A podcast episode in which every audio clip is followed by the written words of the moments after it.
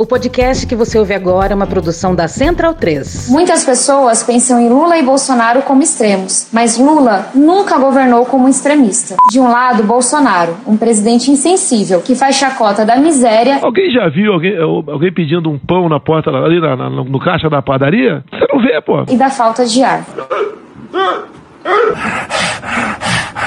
De outro Lula, que já passou fome e sabe o que é perder uma esposa e um filho em um hospital público. De um lado, Bolsonaro, um homem desequilibrado que destruiu a nossa educação. Do outro, Lula, que todos sabemos como governou, com moderação na economia. Gente, sério mesmo, esse papo de comunismo em Venezuela não colam, né? Até o Ratinho falou que a vida dele era melhor no governo Lula e com respeito às diferentes crenças. Eu já fiz isso, Ratinho. Esse país era feliz, até você era mais feliz. Até você dava mais risada. Vocês sabem que por ser moderada, todos os dias eu apanho dessa esquerda tuiteira. Eu não vou me acovardar. Eu tenho um lado. E o meu lado é e sempre será o de quem mais precisa. Eu voto em Lula e Alckmin. A esquerda é implacável, a esquerda te proíbe de falar. Se a esquerda for eleita, você não terá o direito de discordar. Mentira! É mentira. Mentira. Mentira. Mentira. É mentira. Ué, Felipe, da onde eles tiram essas fake news?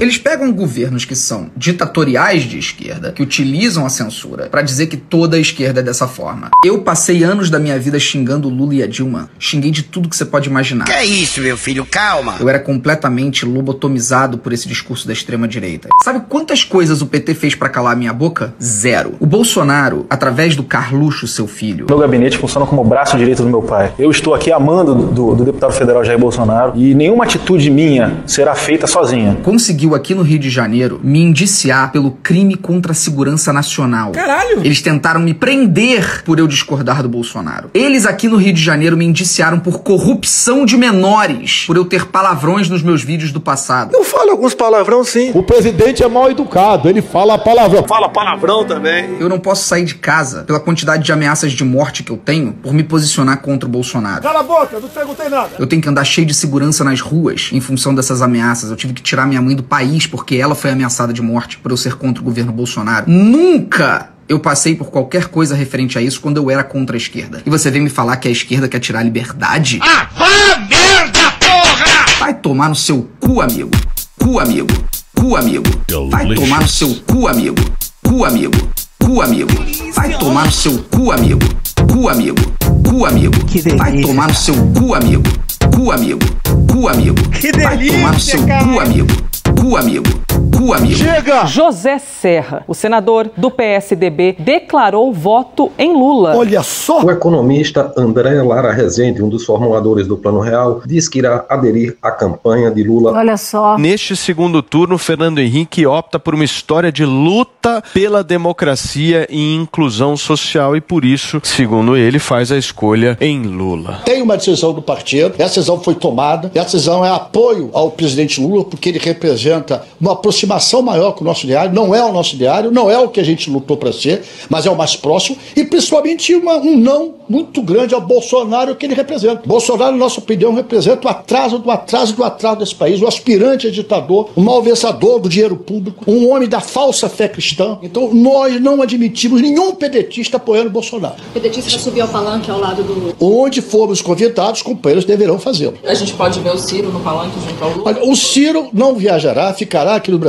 e já declarou esse apoio através do partido. A Simone Tebet, que há uma grande expectativa, ela deve oficializar hoje, então, apoio ao ex-presidente Lula. Candidata do MDB à presidência, Simone Tebet, vai declarar voto a Lula. Depositarei nele o meu voto, porque reconheço no candidato Lula o seu compromisso com a democracia e com a Constituição, o que desconheço no atual presidente. Quem que você acha que eu vou votar, mano? Quem que você acha que eu vou chegar lá na urna e apertar o bagulho na hora que o cu tiver na seringa? Você sabe, irmão, tá ligado? Você sabe bem. Eu juro por Deus, eu desejo do fundo do meu coração que quem acredita que eu vá votar no Bolsonaro, porra, mano, que perceba o que tá pensando da vida, porque não, não tem ideia, tá ligado? Não tem ideia. Vou votar no Barba, não tem jeito, tá ligado? Porque se o Bolsonaro tá de um lado, eu tô do outro.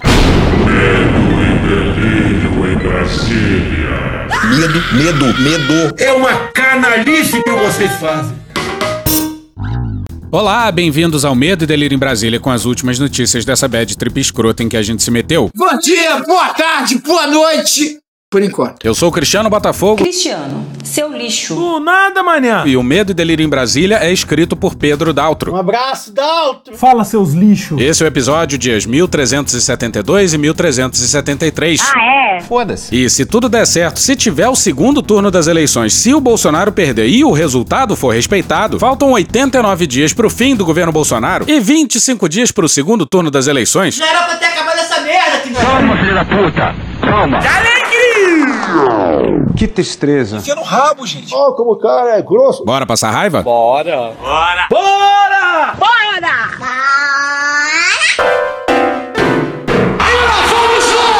Diz aí, D2. A gente começa com uma confissão. Os dois últimos episódios sobre o debate da Globo e o resultado da eleição foram feitos na base do Barata Voa. No caso do último episódio, a gente estava emocionalmente abalado. A gente subestimou o Brasil, ou superestimou o Brasil. Tu tava fora do Brasil, irmão? E se tem uma coisa que não se pode fazer é superestimar o Brasil. Ou subestimar. Você é uma pessoa horrível, uma mistura do mal com atraso e pitadas de psicopatia. Pois é, a gente foi ingênuo, a gente foi otário, mas não tem derrotismo nenhum. Não é pra ter derrotismo. Agora, há de se dizer que o fato do pior presidente da história do Brasil ter perdido míseros 2,83% de votos no primeiro turno entre 2018 e 2022 é por demais brutal. Mesmo ele tendo feito tudo o que fez. Eu tô com. Eu estou com Covid. O cara pulando em esgoto ali. Eu falei a vacina mergulha. hoje, mano. Falei. Pressa da Cala a boca, vacina. não perguntei nada. Se justifica. Encher tua boca com uma porrada. Ou seja, tem que doer mesmo. Esse episódio deveria falar mais a fundo sobre a eleição do primeiro turno, com mais calma. Tá todo mundo unido, trabalhando. Calma, cara. E com menos emoção que o episódio de segunda-feira. Falta de respeito com as crianças. As crianças não merecem isso. Mas a gente foi atropelado mais uma vez por essa quadra da história miserável. Caralho. Mas antes da. Batalha espiritual. A gente precisa falar sobre a coletiva do Bolsonaro na noite de domingo depois das eleições. Porque de uns dias pra cá, Bolsonaro deu a reconhecer erros, pedir desculpas. Por que será? Mas vamos poupar você de boa parte da coletiva e falar só sobre a parte mais espantosa. Por que o ministro Alexandre não quer o senhor como presidente? Pergunta pra ele. Eu acho porque ele falou hoje porque ele é corintiano, né? Sou palmeirense. O que ele falou. Eu, eu sou corintiano, como todos sabem.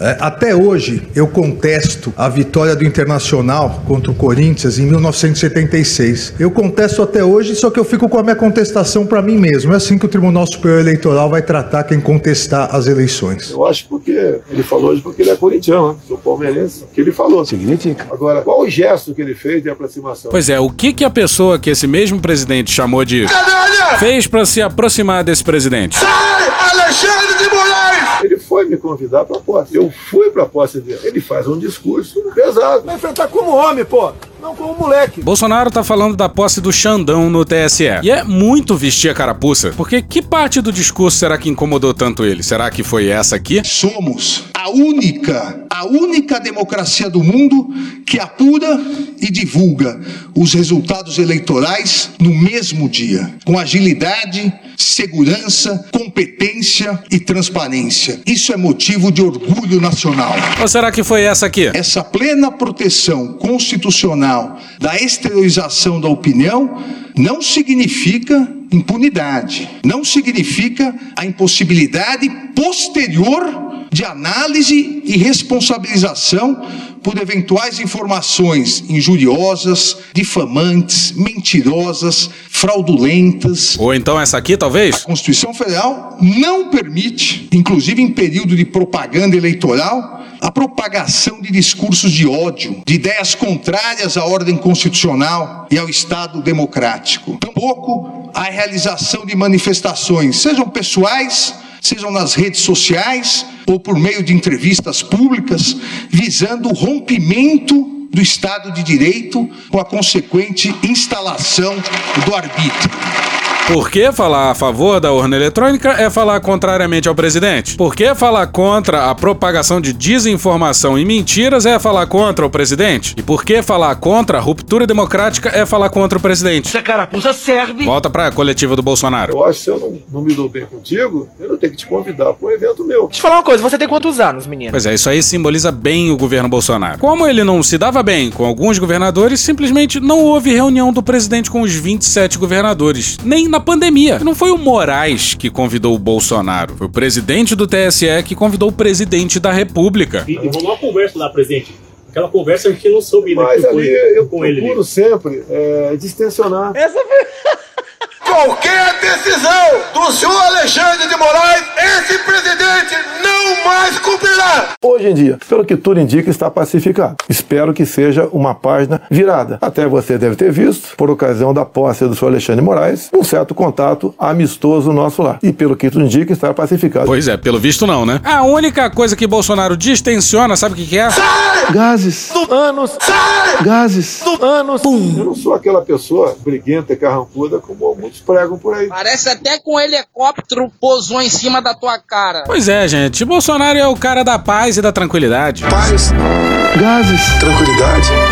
Gases. Sair de lá, não ia me levantar quando ele começou a discursão, embora ia pegar muito mal. Pois é, Bolsonaro tava na mesa principal, em cima do palco. Seria a mais patética das cenas. E, ao que parece, isso realmente passou pela cabeça do sensibilíssimo presidente. Sensibilidade incrível desse homem. Isso dói nele até hoje. Então, acho que quem, quem errou foi ele. Eu não errei nada do que eu falei. Eu não errei nenhuma. De novo! Não errei nenhuma. De novo! Eu não errei nenhuma. De novo! Eu não errei nenhuma. De novo! Eu não errei nenhuma. De novo! Eu não errei nenhuma. Zero. O Xandão tanto errou no discurso dele no TSE que foi ovacionado pela plateia, como a gente já colocou num trecho aqui. Então que eu não me convidasse, ele me convidou pessoalmente. Só faltou ele dizer quantos metros estava do Xandão. Ele tem uma tara com isso. E o futuro presidente do TSE convida todas as autoridades para posse, todas, e convida pessoalmente. Até dei uma camisa do Corinthians para ele, recebo camisa, tinha um futebol diariamente, né?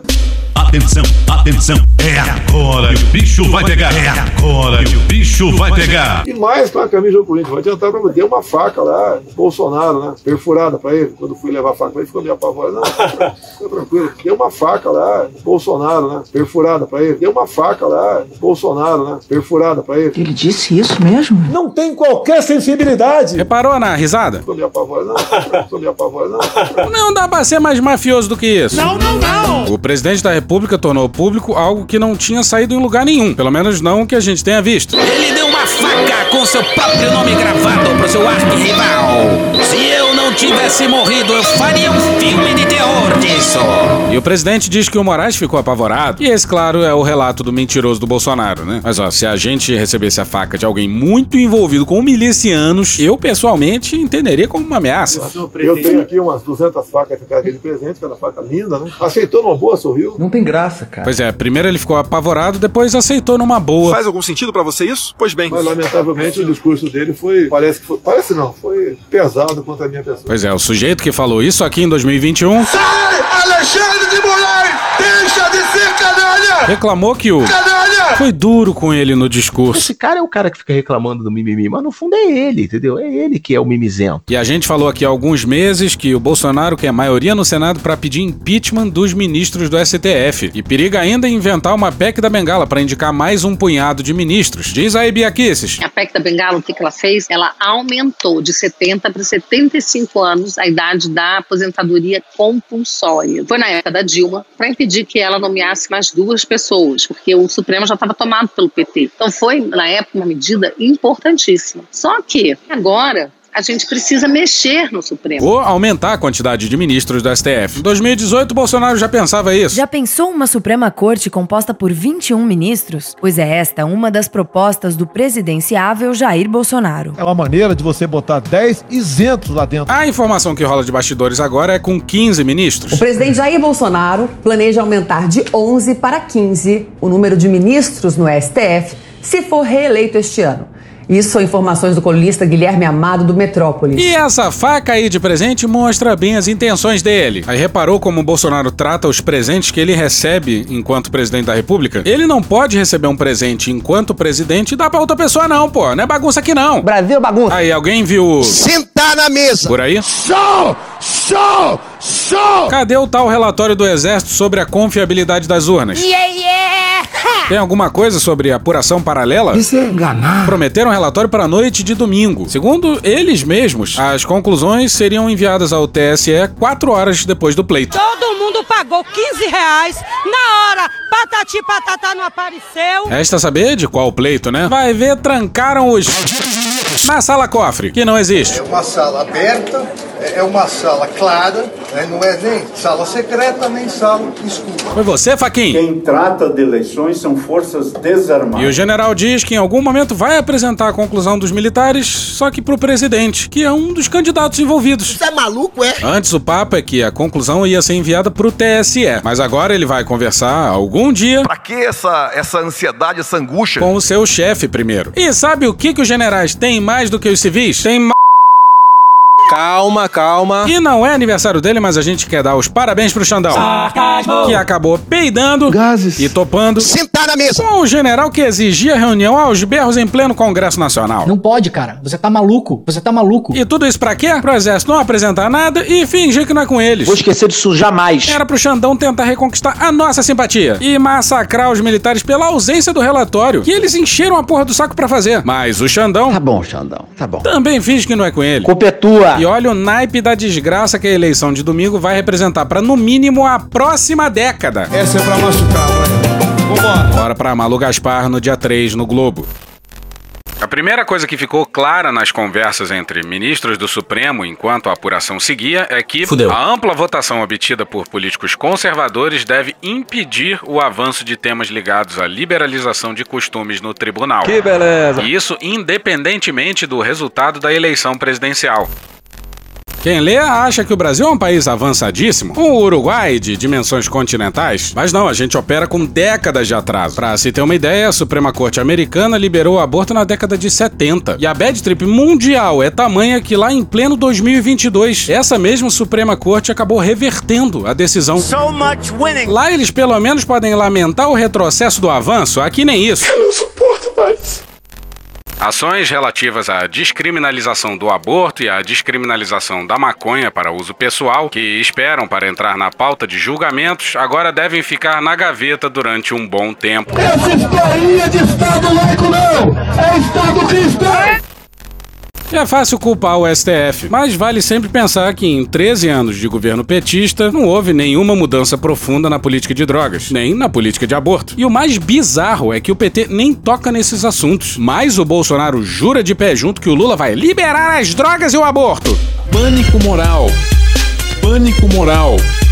Pânico, pânico, pânico, pânico, pânico, pânico, pânico moral. O fato de que Daniel Silveira está inelegível e mesmo assim recebeu um milhão e meio de votos foi encarado como um recado enfático à corte.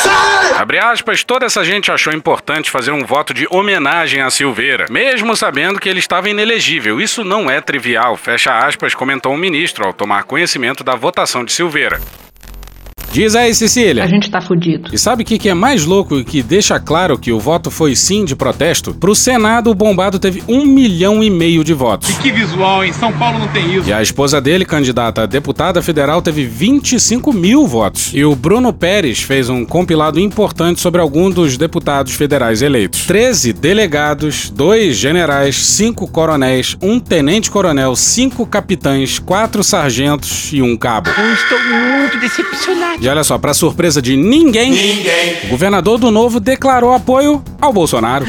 Eu tô passada, chocada. Eu acredito muito mais na proposta do presidente Bolsonaro do que na proposta do adversário. Até porque o adversário dele, que foi o mesmo adversário que eu tive em Minas Gerais, foi uma gestão desastrosa que arruinou o estado de Minas. Foi para que eu sumisse do Rio de Janeiro e não fizesse a descoberta de ser o king size. Pois é, o governador reeleito do Novo, já reeleito. Isso é importante, porque ele não precisa de apoio do presidente para um segundo turno contra o PT. E o bizarro é que, na cabeça do principal político do Novo, Que tristeza. o Lula é mais perigoso que Bolsonaro. O Partido Novo é praticamente. Terrível editorialista do Estadão. Na verdade, é até pior, porque o problema do terrível editorialista do Estadão é a falsa equivalência. E reparou na loucura, né? Ele já tá eleito. O PT não vai governar Minas. Mas ele usa uma desculpa estadual pra disputa entre um fascistoide e um não fascistoide. Eu vou dedicar a minha vida inteira, a minha existência agora a odiar esse rapaz, esse cidadão. Isso depois do Bolsonaro ficar puto com o Zema no primeiro turno. E de última hora inventar um candidato do PL que fez 7% dos votos. E também, pra surpresa de ninguém, o candidato tucano ao governo de São Paulo, o derrotado Rodrigo Garcia, declarou apoio incondicional ao Bolsonaro. Teu cu! Portanto, o meu apoio incondicional, incondicional, incondicional, incondicional, o meu trabalho nesse segundo turno, para que o presidente Jair Bolsonaro possa se reeleger e continuar comandando ao lado da população os destinos dessa nação. No, God, please, no! No! E o PSDB liberou seus filiados para apoiar quem quiserem. Pois é, de onde menos se espera é de onde sai nada mesmo. E olha aqui, nos últimos dias, o FHC, o Aloysio Nunes e o Serra, Como ele, como a mãe dele que eu conheci também. fizeram o L. E o Cláudio Castro, que bizarramente conseguiu ganhar no primeiro turno o governo do estado do Rio, já apoiava o Bolsonaro mesmo. Mas ele viajou a Brasília para reafirmar seu apoio. Então fica assim: só os governadores dos três maiores colégios eleitorais do país apoiam Bolsonaro. Puta que pariu! E também o Michel Temer, Michel Miguel, para surpresa de zero pessoas, anunciou apoio ao Bolsonaro também. Não renunciarei! A questão dos erros das pesquisas ficou lá pro a parte. Contratamos Franciel Cruz a peso de ouro. Mas é, é pouca catilogência, pelo amor de Deus. Para uma opinião abalizada sobre o tema. Mas, pois bem. Senhoras e senhores, a partir desse exato momento eu tenho o prazer e a satisfação de informar a todos os presentes que vai começar a batalha espiritual. Falemos agora daquele que Guimarães Rosa chamava de.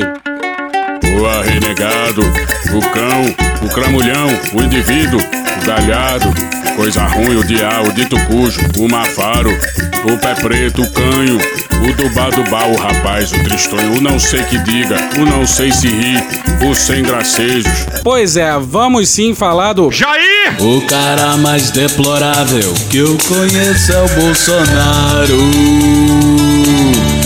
Capaz de absurdos cada vez mais abissais. Nos primeiros dias do segundo turno, surgiu um lulista. Satanista. Deixa com a cara magoada. Dizendo que Lula fez pacto com o capeta. E ao que consta até aqui, Lula não fez e nem pretende fazer qualquer aliança com o Bolsonaro. Depois do antipadre, o anticristo arrumou um satanista, um tal de Vicky. O roteirista do Brasil tá de sacanagem. Brasil bagunça. E não vamos colocar a voz de mais esse impostor por aqui. Mas a crise cognitiva é tamanha que o estrago desse vídeo pelos apps, quais e TikToks foi grande. E recomendamos o episódio sobre jogos de realidade alternativa, dia 996. Bora pro Johan Zeller na coluna da Malu Gaspar no dia 3 no Globo. No PT, há o temor de que o vídeo tenha circulado em aplicativos de mensagem entre sexta-feira e domingo, justamente na reta final antes do primeiro turno, trazendo prejuízos a Lula no eleitorado evangélico. Eu acho que até o fake news é válido, com todo respeito. No grupo B38, que reúne quase 60 mil pessoas, bolsonaristas orientavam seus pares Os tios e as tias do zap. a compartilharem o vídeo de Vicky nos grupos de suas igrejas e famílias, a fim de desmotivar o voto no PT no segundo turno. O tom era de chamamento, como se estivessem em uma espécie de batalha final do bem contra o mal. Uma guerra do bem contra o mal. O vídeo rodou tanto. Compreende a merda. Que o PT se viu obrigado a enfileirar essas palavras em uma nota oficial na segunda-feira. Olha só como o segundo turno foi aberto. O vídeo circulou em muitos canais do Telegram e grupos de WhatsApp. Uma rápida troca por zap. E comprova como os apoiadores de Bolsonaro abusam da boa-fé das pessoas. No vídeo, um rapaz afirma que estaria decretada a vitória de Lula no primeiro turno, que não aconteceu, reparem. Doideira! Graças a luciferianos ateístas e outros grupos supostamente incomodados pelo fato de Bolsonaro ser um vagabundo. O problema não é o PT ter escrito a nota, mas o PT ter precisado escrever uma nota dessas em pleno século XXI. Welcome to medieval times. Identificado como Vic Vanilla, mais tarde ele gravou um novo vídeo dizendo, abre aspas, aposto que vão me chamar de petista, lulista, sendo que nem no Lula eu voto. Fui, fecha aspas. A verdade, como já repetimos antes, é que Lula é cristão, católico, crismado, casado e frequentador da igreja. Não existe relação entre Lula e o satanismo. Pois é, senhoras e senhores, no primeiro dia do segundo turno, o PT precisou soltar uma nota negando a aliança com o satanismo. E olha como o papo de vagabundo do Bolsonaro colou. Por que será? Também é verdade, vale dizer, que Bolsonaro é o presidente que menos trabalha. E isso certamente contribui para que 57 milhões 258 mil 115 brasileiros tenham escolhido Lula para ser o próximo presidente do país. Há meses, Bolsonaro sabe que a pecha de vagabundo colou. E de lá pra cá ele ficou ainda mais vagabundo. É uma motociata atrás da outra. É muito burro! Ainda bem, Cristiano, vamos beber, vamos brindar. A máquina de fake news do bolsonarismo é desonesta e cruel. Diversas agências de checagem de notícias desmentiram um vídeo manipulado com frases tiradas de ordem para dar a entender que Lula se comunicaria com o demônio. É mentira. É o gol da Alemanha. Pois é, o vídeo do satanista foi só um salve para uma chuva de outros vídeos. E o PT teve que negar que Lula se comunica com o demônio. Não existe isso. Ouve o que você tá falando. Ah, mas é mentira isso aí. Porque o Lula já se comunicou sim com o demônio em pessoa.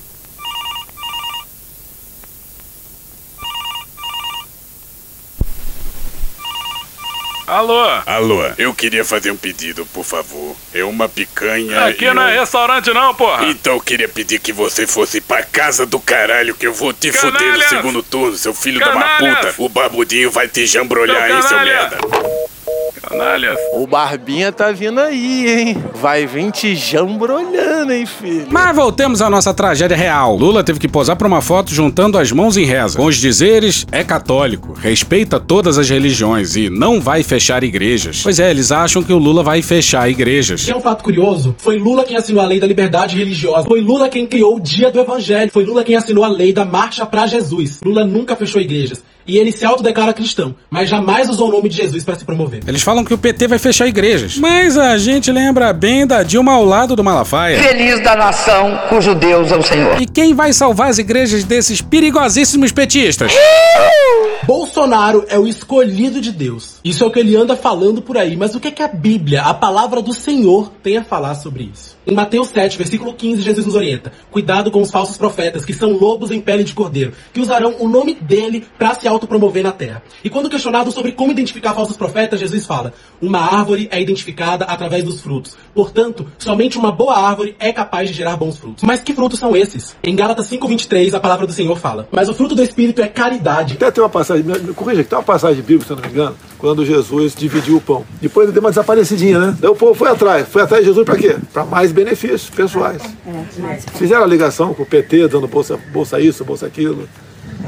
É o ser humano que tá aí, tem que O fruto do espírito é caridade, alegria, Vão ficar chorando até quando? paz, paz, Quem quer a paz, se prepare para a guerra. paz, paz, Paz, gases, tranquilidade, gases. alegria, O tempo todo infernizo a minha vida, porra! alegria, Começa a virar um inferno a minha vida. alegria, A minha vida aqui é uma desgraça. alegria, benignidade, longanimidade, é o quê? Eu não entendi o que ele falou. bondade, bondade, Jamais isso pra você que você não merece, vagabundo. Fé, fé, fé, Ele não comprou pistola porque não tinha. Não. mansidão, Cala a boca, eu não te perguntei nada. mansidão, Ganhou, porra! mansidão, Ah, vai pra puta que eu pariu, porra. mansidão, Vai pra puta que eu pariu, porra. domínio próprio. Tem que deixar de ser um país de maricas. Olha que prato cheio pra imprensa. Em Mateus 22, 21, Jesus fala: Dai a César o que é de César e dai a Deus o que é de Deus. Nesse segundo turno, não vote no candidato que se auto-intitula escolhido de Deus. Mas você, cristão, vote como Jesus ensinou. Qual candidato tem mais frutos no espírito? E olha o que os bolsonaristas fizeram depois de espalhar o vídeo do sujeito que se diz satanista. Volta pra coluna da Malu Gaspar. A disseminação do material nos grupos pró-Bolsonaro foi um sinal para que conteúdos antigos e descontextualizados envolvendo encontros de Lula com representantes de religiões afro-brasileiras que não têm ligação com o satanismo começassem a ser espalhados nessa segunda. Pessoal fala em cristofobia e liberdade religiosa, mas não perde uma oportunidade de relacionar as religiões de matriz africana ao diabo. Isso tem um nome todo mundo sabe qual é. E eles mal se atentam pro absurdo que tem por detrás disso, pro racismo que tem por detrás disso. Mas calma que mais pra frente a gente fala mais sobre isso com calma. Só até aqui já seria loucura suficiente pra uma semana de episódio. Pois é, mas aí ressurgiu um vídeo do Bolsonaro numa maçonaria lá por 2017. Nós ainda muito sério, tão ou mais grave que é a corrupção, que é a questão ideológica. Comunista! Não estou como candidato a nada. Eu tenho um vídeo de novembro de 2014 na Academia Militar das Agulhas Negras, onde eu me dirijo a 500 aspirantes e falo em 3 minutos qual era meu propósito para 2018. Mas eu estou disposto em 2018, seja que Deus quiser, tentar jogar para a direita esse país. Tentar jogar para a direita esse país. Não estou como candidato a nada. Aham. Dois anos e meio eu resolvi andar pelo Brasil. Respostas tive junto ao homem do campo, junto ao empresariado de São Paulo. Primeiro é o seguinte, deputado, nós precisamos de um presidente que não nos atrapalhe. O que, que você vai fazer? Nada. Pois é, isso numa loja maçônica. Depois apareceram fotos do Bolsonaro, não sei se na mesma loja maçônica, mas com símbolos bem diabólicos. E ao que parece, parte dos evangélicos brasileiros enfim se comoveu. Bolsonaro fez o que fez durante quatro anos. Todos nós, ele morreu um dia. 111 morreram. matar é mais. Repito, foi Vai pouco. morrer gente? Vai morrer gente. alguns inocentes, tudo A minha especialidade é matar. E no fim das contas, o pessoal se comoveu porque ele entrou numa maçonaria. E segundo rezam esses mesmos pastores evangélicos bolsonaristas, maçonaria é coisa do diabo. Maçonaria é treva, é coisa do capeta. Ô, meu irmão! Olha o R.R. Soares. E eu nunca seria maçom, não porque eu os condeno ou porque eu os absolvo, não. Eu não conheço nada a respeito dele, porque o que eles fazem é em secreto. E o que eu faço é na luz que Jesus é a luz. Esse é o único fato. Malafaia. A maçonaria não é pra nós. Tem coisa que vale pra qualquer pessoa. Pro povo de Deus não presta. Pro povo de Deus não serve, ok? Isso não é pra nós. André Valadão. Pastor crente pode frequentar a maçonaria, ou no meu entender, não. Toda e qualquer filosofia de vida que não é cristã, baseada na palavra e Jesus é o centro, nenhum cristão deve frequentar nada de nada. Walter McAllister. Há afirmações metafísicas e religiosas que não condizem com, aliás, que contrariam a fé cristã. Não há como compatibilizar a fé cristã, as afirmações das máximas da nossa fé com afirmações metafísicas e religiosas da maçonaria. E Lúcio Barreto Júnior. Então nós vamos ler 2 Coríntios 6, verso 14. Diz assim: Não se põe em julgo desigual com os descrentes, pois o que tem de comunhão a justiça e a maldade? Ou que comunhão tem a luz com as trevas? Que harmonia há entre Cristo e Belial? E que há de comum entre o crente e o descrente? E que acordo há entre o templo de Deus e os ídolos? Minha resposta é não! Não, não! Não tem jeito não. Por quê? Porque a maçonaria fere de frente os princípios do cristianismo.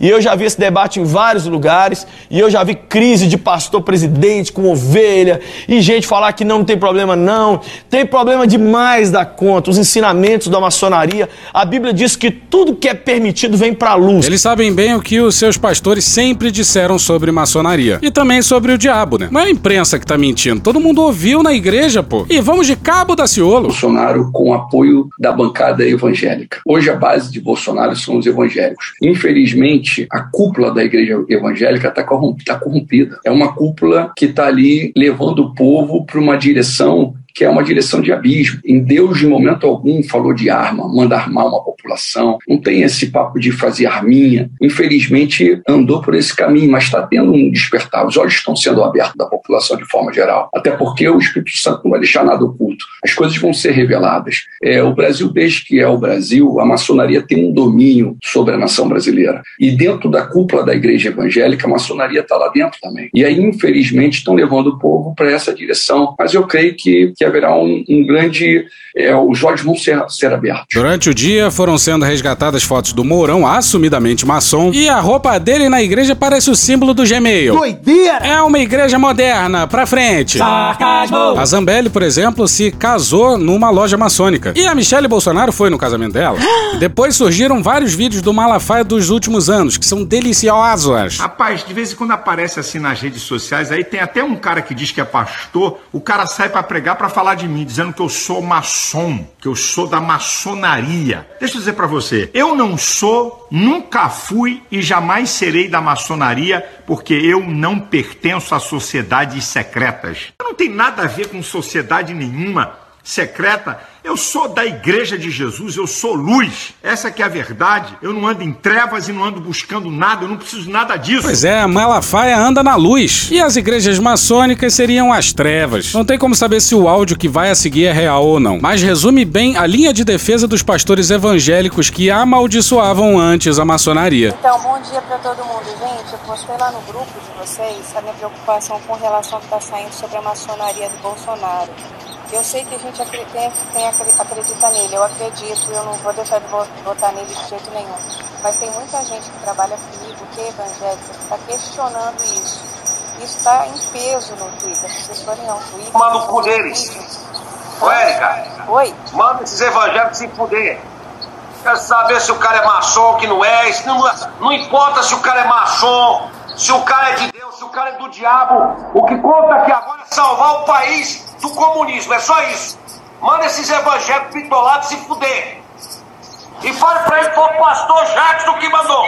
A gente se perguntou no episódio passado que diabos o Bolsonaro precisava fazer pra perder, sei lá, 10% dos votos. Que explodir uma creche? Bombardear uma cidade? Bom, pelo visto a resposta é aparecer num vídeo da igreja maçônica. Puta que pariu, Marquinho! O golpe foi tão forte que o Malafaia anunciou que publicaria um vídeo sobre o tema. E duas horas de suspense depois, o falante e desafinado Malafaia publicou um vídeo que tem 1 minuto e 52 segundos, dos quais apenas 48 segundos dedicados ao tema. E Malafaia suou despreocupado. Povo abençoado do Brasil, eu tô aqui em Belo Horizonte com um grupo de amigos aqui no almoço, comemorando o aniversário desse amigão aqui, pastor Jorge Linhares. É, já, já, obrigado. Foda-se. Estamos colocando aí um vídeo aí na- nas redes sociais de Bolsonaro em 2017, quando ele não era nem candidato a presidente, uma loja maçônica. Fato da igreja se chamar loja pega pra gente um pouco. Que estranho, hein? E sim, Bolsonaro era candidato sim, como de hábito, fazendo campanha eleitoral antecipada. Que já virou moda não só pra ele há muito tempo. Vou falar uma coisa pra vocês. Qual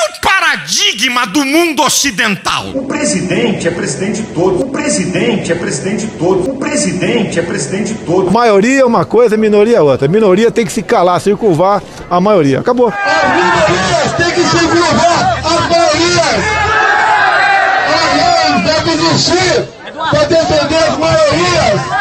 As minorias se adaptam ou simplesmente desaparecem. Ele na igreja evangélica, na igreja católica, outras religiões, ou na maçonaria, que é uma sociedade, isso é questão dele. É, isso é- Eu não sou maçom e não adianta querer manipular vídeo meu. Sou contra que um evangélico seja maçom. Tem algum maçom aqui? Algum maçom? Então, amigos, aqui é a verdade. Não adianta que o povo evangélico tem discernimento. A mamadeira de piroca mandou lembranças. Pânico moral. Pânico moral. Não vão manipular os evangélicos. Pois é, porque quem faz isso é o Malafaia, o Ediro, o Valdemiro. E ele não quer concorrência. E acabou o assunto da maçonaria. Agora, na continuação do vídeo, é um minuto de. E o PT, hein? E de. Malafaia fez o que esses pastores evangélicos, e aqui, obviamente, a gente não tá falando de todos os pastores, mas desses mais estridentes, que fazem da igreja um projeto de poder, fazem de melhor racismo religioso. E outra, essa mesma gente, por que não quer viralizar um vídeo de Lula hã, num ritual, tomando passe, passe, passe de uma mãe de santo e jogando pipoca em cima dele? Não querem, não? De sacanagem! Pois é, pipoca, banho de pipoca. Lembra que lá em cima a gente falou que os bolsonaristas disparam vídeos associando religião africana ao diabo? Lula tomando passe tem problema, mas Bolsonaro na maçonaria, condenado por ele próprio como algo que não é para cristãos, aí não. Aí é Bolsonaro governando para todos, só que como deputado. Faz algum sentido pra você isso? Pois bem. Em um deles, muito compartilhado nos grupos pró-Bolsonaro, uma mulher relata ao petista um ritual sagrado dedicado a Exu, entidade da Umbanda e do Candomblé. Na legenda, em claro sinal de intolerância religiosa, uma eleitora do presidente denunciou a comunhão de Lula com demônios. É brutal demais. Um país profundamente racista que, em pleno século XXI, encara religiões de matriz africana como diabólicas, demoníacas. A loucura é tamanha que no Rio tem há uns bons anos traficantes que vandalizam terreiros e agridem frequentadores. Bandido de Cristo tem muita fé em Deus. Bandido de Cristo tem muita fé em Deus. Pra essa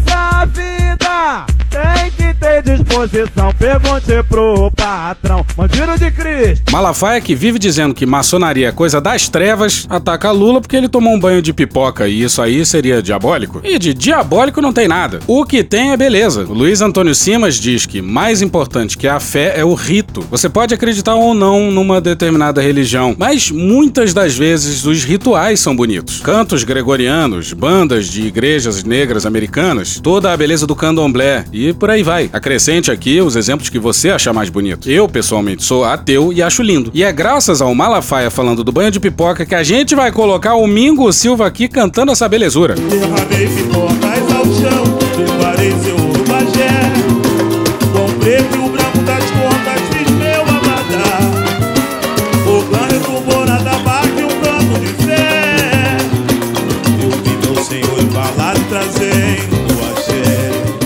Isso não é coisa do diabo. Mentira é coisa do diabo. Cara, acho que o Malafaia também diria que canibalismo é coisa do diabo, né, Bolsonaro? Como quase comi um índio surucucu uma vez. Eu vou te falar o que é comer um índio. Vou te falar, ok? Não entendi. Essa entrevista aí é antiga do Bolsonaro pro New York Times em 2016, quando ele ainda era deputado federal. E olha só, comida com mosca em cima, Bolsonaro não comeu. Mas olha o que, que ele comeria. Vou te falar o do índio, ok? Não comi comida nenhuma lá. Porque a pessoa fica em cima da, em cima da panela abanando pra não sentar mosca. Se parasse um segundo, enche de mosca. Tive surucucu certa vez. Eu comecei a ver lá um- as mulheres índias passando com um carregamento de banana nas costas. uma atrás da outra. E o índio passa, passa limpando os dentes com capim. Eu falei, o que que tá acontecendo? Eu vi muita gente andando, né? morreu um índio e eles estão cozinhando. Eles cozinham o índio. É a cultura deles. Corpo. Corpo. Bota, na- bota no o corpo. Mas não pra comer, não. É pra comer. Cozinha por dois, três dias e come com banana. E daí eu queria ver o índio sendo cozinhado. Daí o cara, se for, tem que comer. Eu falei, eu como.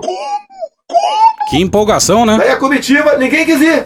Vamos comigo lá, ninguém quis ir. Daí, pra, como a comitiva não quis ir, que tinha que comer o índio, eu não queria me levar sozinho lá. Ele é meio sem noção. Pois é, essa distopia tomou um rumo inesperado, né? E lembrando, ó, zero problema com os rituais indígenas. A questão é o que essas e outras falas vão fazer com uma parcela do eleitorado evangélico de Bolsonaro. Porque Bolsonaro só não praticou canibalismo porque o resto da comitiva achou que hum, era um pouquinho demais. Bolsonaristas evangélicos sentiram o dia de ontem. Sentiram muito. Muito bom, muito bom. Resgatou-se até vídeo do Edir Macedo defendendo o aborto.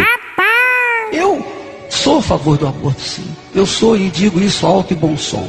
Com toda a fé do meu coração. E não tenho medo nenhum de pecar. E se eu estou pecando, eu, eu, eu, eu cometo esse pecado consciente. Se eu não acredito nisso. Porque é uma questão de inteligência. Não é questão nem de fé. É uma questão de inteligência, de razão. Eu pergunto, o que é melhor? Um aborto ou uma criança mendigando, vivendo no, no lixão? O que, é, o que é melhor? A Bíblia fala que é melhor a pessoa não ter nascido do que nascer e viver o inferno. E também tá rodando por aí aquela entrevista em que o Bolsonaro disse que só não abortou o 04 porque a sua mulher de então não quis. Não me recordo, não me recordo, não me recordo, não me recordo. E é muito fácil criticar esses pastores e os seus rebanhos. Mas de onde vem tanta força? Como essas igrejas evangélicas conseguiram tanto poder? Elas florescem na miséria, porque são redes sociais importantíssimas e as únicas disponíveis muitas vezes por causa da absoluta falência do Estado brasileiro. O texto que vai a seguir é do Juliano Speyer.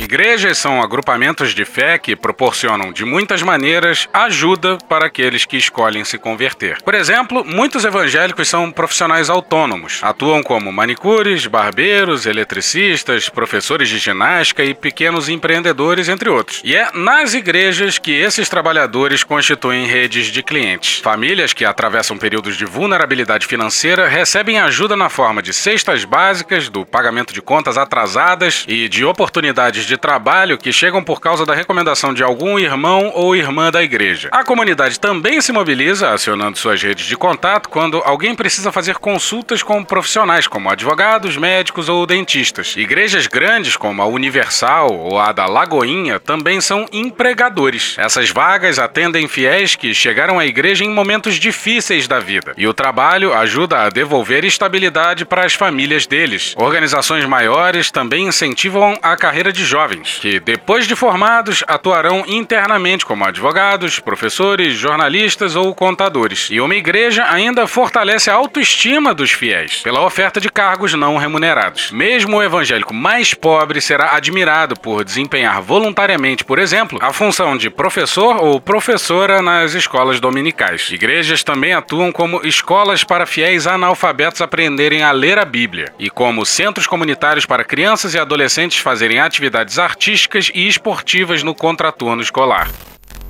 Em presídios, é comum ver igrejas evangélicas prestando assistência aos familiares dos presos, por exemplo. Sem compreender isso, a gente nunca vai entender porque boa parte dos evangélicos é guiada pela palavra de pastores. Algum dos quais certamente tem um lugar reservado no inferno. Mas tudo bem, calma. Vamos encerrar com uma entrevista com o jornalista Ricardo Alexandre, que escreve sobre música e é evangélico. Matéria do Tiago Dias no dia 26 de setembro no Tab Wall. Ser impactado por alguma dessas igrejas significa ter tido acesso a um nível de cura social. Acessar a palavra escrita pela primeira vez significa que o filho aprendeu a tocar teclado para o louvor da igreja. Significa que o marido parou de espancar a mulher porque parou de beber, graças à ação do evangelho. Significa que agora a casa tem reboco porque o pastor conseguiu um financiamento na loja de material de construção que é de um irmão da igreja, com crédito que o banco não deu. Significa romper um projeto de pobreza e de exclusão social que foi fundado no Brasil 500 anos atrás. Pois é, o buraco é muito, muito mais embaixo. Puxa daí, Cunha. Que Deus tenha misericórdia dessa nação.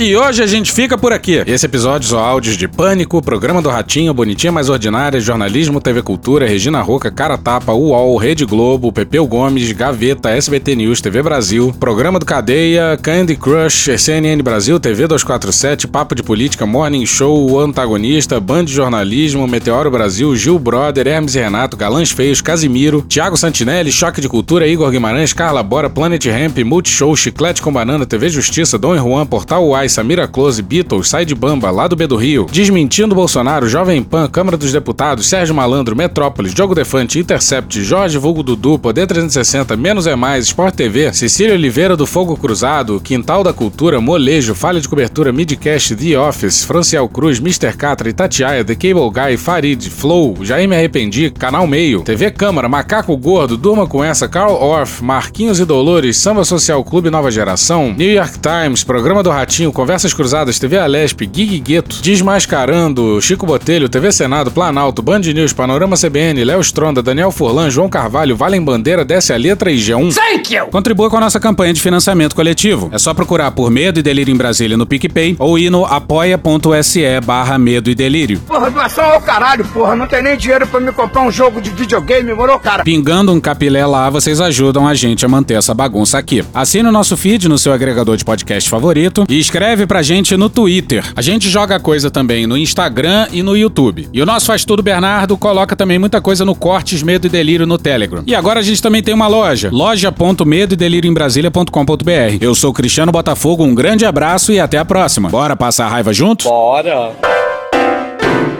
Permite uma parte? Não lhe dou a parte. Não lhe dou a parte. Eu não permito, não sou obrigada. Me permite uma parte? Uma partezinha apenas. Então, em relação às pesquisas eleitorais, este aí, minha filha, tem uma crase, tá bom? Elas erraram. É evidente, é fato. Pronto. Agora, qual o tamanho desse erro? E quais os motivos. Primeiro, é necessário dizer que as pesquisas, elas acertaram os percentuais dentro da margem de erro de Lula, de Tebet e de Ciro. O erro está no percentual do infame. Aí tem coisas sérias, tem um estudo hoje que Lavareda mostrou, falando que pode ter sido a questão da abstenção, tem gente que aposta no voto útil. Eu acredito que pode uma chave para o entendimento pode estar no interior de São Paulo. Foi lá onde deu a maior diferença. Mas é preciso que se tenha calma e que analisemos as coisas mais vagar. Tô pedindo calma, calma, calma. O que não se pode, creio, é apostar na cacofonia, tipo o que o Instituto Atlas tem, tem feito de forma desonesta e é, desrespeitosa com os outros institutos. Isso não dá. Até porque eles estão divulgando que acertaram uma pesquisa feita mais de dois, dois tempos antes. Depois dessa pesquisa que eles estão divulgando, eles fizeram outras duas dando Lula na vitória no primeiro turno. Isso sem contar que erraram feio no Rio Grande do Sul, erraram feio em São Paulo. No Rio Grande do Sul eles disseram que Leite terminaria em primeiro. Leite ficou disputando o terceiro lugar, ganhou a vaga por dois mil votos. Então é preciso um pouco de seriedade e um pouco de estudo. Essa é o caminho para poder entender o que está ocorrendo. Isso sem contar uma outra coisa que foi o desespero bolsonarista, a compra de voto, orçamento secreto, são tantas variáveis que não dá para ser, como direi, deixe-me ver a palavra, leviano. Então é preciso dar tempo ao tempo, deixar cicatrizar as feridas e fazer estudos sérios para que a gente possa compreender o que de fato realmente ocorreu. Agora, o fato concreto é que, com o uso da máquina, com derrame de orçamentário, com tudo isso, com apoio de setores midiáticos ou, e ou a complacência, o atual presidente, conhecido como infame mor, o milico, recebeu uma bordoada de mais de 6 milhões de votos de frente. Ponto final. Isso, as pesquisas sérias todas mostraram que ele estava atrás de Lula e ele terminou atrás de Lula. As outras da vida Brasmarx, quando alguém vai falar, elas sim que erraram de forma despudorada. Tem opinião para tudo quanto é gosto. É uma hipótese, é uma hipótese. A culpa foi do Ciro, tá? A postura do Ciro foi determinante para o voto útil em Bolsonaro. A postura que o Ciro adotou na reta final da campanha foi determinante no tipo de apontamento que fez para esse eleitor. Ciro começou abertamente a flertar com a direita dura. Ontem, votos de Ciro migraram para o Bolsonaro. É uma hipótese, é uma hipótese. Eu não consigo muito bem enxergar esse eleitor do Ciro, que viu o Ciro falando mal do Lula, e aí resolveu migrar do Ciro para o Bolsonaro. É uma hipótese, é uma hipótese. Uma grande parcela dos eleitores só decide o voto no dia do primeiro turno. Esse fenômeno atinge principalmente governadores e senadores, escolhas que costumam ficar reféns da decisão do voto para presidente, e se desfaz no segundo turno, pois a decisão já está tomada desde o primeiro. Também é nítido que, desde a FHC, o candidato dos eleitores mais humildes sempre surge na urna com menos votos do que o apontado na pesquisa. O eleitor pobre tem mais dificuldade para se deslocar e, na real, acredita bem menos na própria capacidade de mudar o sistema a seu favor. Sempre o candidato que conta muito com os votos dos grotões, na eleição ele vem um pouco mais baixo. Né? Eu tô achando que o que aconteceu foi o Lula levou um talho, tá? De 4 pontos, mais ou menos, 4, 5 pontos, por ser o candidato que depende dos votos dos grotões nessa eleição. E aí você deve estar se perguntando, ah, mas por que então o Lula não apareceu com 45, 46? Porque aí eu acho que aquele movimento de pedir voto útil para os eleitores do Ciro, inclusive influenciadores ciristas, tá? no caso do Tico Santa Cruz, aquele movimento foi muito forte e ele deu resultado. Mas e o que explica então a alta dos votos no Bolsonaro? Aí eu acho que foi a questão do comparecimento. É uma hipótese, é uma hipótese. Ou seja, apesar da abstenção geral ter ficado em no que sempre ficou aí, 20, na casa de 20%, o comparecimento dos bolsonaristas especificamente pode ter sido muito alto. Pode ser que os bolsonaristas estejam sabotando as pesquisas, propositalmente, porque eles passaram a vida ouvindo que Datafolha é Datafoice, que esse pessoal é comunista, que esse pessoal é petista. Né? A terceira hipótese é o voto envergonhado. O cara não quer responder a pesquisa. Puta que pariu. Porra! Porra! Porra! Porra! Putinha do poço. Problemas? Pornô. Pornô. Paralelepípedo de crack? Paralelepípedo de crack? Paralelepípedo de crack. Frente Putin. Frente Putin. Frente Putin. Frente Biden. Frente Biden. Frente Biden. Frente Lula. Presidente, por que sua esposa Michele recebeu 89 mil de Fabrício Queiroz? Parte terminal do aparelho digestivo. Pum. Que bom do bom. Agora, o governo tá indo bem. Eu não errei nenhuma. Eu não errei nenhuma. Zero. Porra. Será que eu tô errando falar isso daí? Não tem como não dar errado. Vai dar errado. Tem tudo para não dar certo. O cu dilatado. Lula ou Bolsonaro? Qualquer pessoa me perguntar Satanás ou Bolsonaro, eu vou responder Satanás. A verdadeira polarização é entre os que querem o direito de viver e os que querem o direito de matar. De que lado você tá? A verdadeira polarização é entre o meu pau e a sua mão. Polarização é meu pau e a sua mão. Sempre importante frisar. Ô, oh, Glória. E no final do arco-íris tem um baldinho de cerveja gelada. Foda-se. Se você acha que você vai ser rechaçado no trabalho, no círculo social, no grupo do fute, saiba, o seu voto é secreto, mano. Pois é. Você não precisa contar pra ninguém. No segundo turno você vai entrar na urna, apertar o 13 e o verde e fingir que anulou. Finge que anulou. Finge que, anulou, finge que era. votou no mito, mas faça a coisa certa. Eu tô te implorando para que você não seja omisso só por causa dessa possível repercussão social. Pessoas sem roupas, uma atrás da outra, com o dedo no cu, com o dedo no cu, tarado. Pessoas sem roupas, uma atrás da outra, com o dedo no cu, com o dedo no cu, tarado. Acabou.